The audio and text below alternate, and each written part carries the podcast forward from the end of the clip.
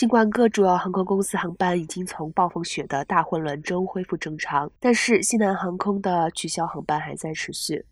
统计数据显示，截至美东时间周三上午八点，全美当日已经取消了航班超过三千五百架次，其中两千五百零七航次属于西南航空，占比超过百分之七十。另外，该公司已经取消了超过两千三百架次周四的航班，这使得西南航空本次冬季风暴取消的班次架次总共超过了一点五七万。